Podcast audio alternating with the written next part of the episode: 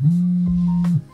我觉得你一定要在这个时刻 explore 自己多一点，去尝试多一点的自己，不要去把自己限制在一个框框。因为你现在在一个可能说大的转折期啊。OK，有些人，比方说我们讲失恋了，他就把自己萎缩起来；有些人家里遇到一些意外，他把自己关起来。但是如果你可以在这个情况把自己更多的发掘出来，明白，就是去探索、去了解自己。Yes，我真的遇过有一些人真的是最惨的、最难改变的，就是我要挑战他什么时候他讲不可以我不像你这样，我不敢，没有创意，我不可以做的，我不可以做那个，我体力没这样好，哦，我不可以吃苦，我不可以熬夜。两天你还一直跟我讲你要有个新的人生，你如果讲你这边不可以，那边不可以，我们很容易把自己 lock down 啊。MCO 是 lock down 我们的脚步嘛，不是 lock down 我们的心，我们的梦想。我们还是可以更多 explore 自己，在疫情的当中，不是萎缩，是成长。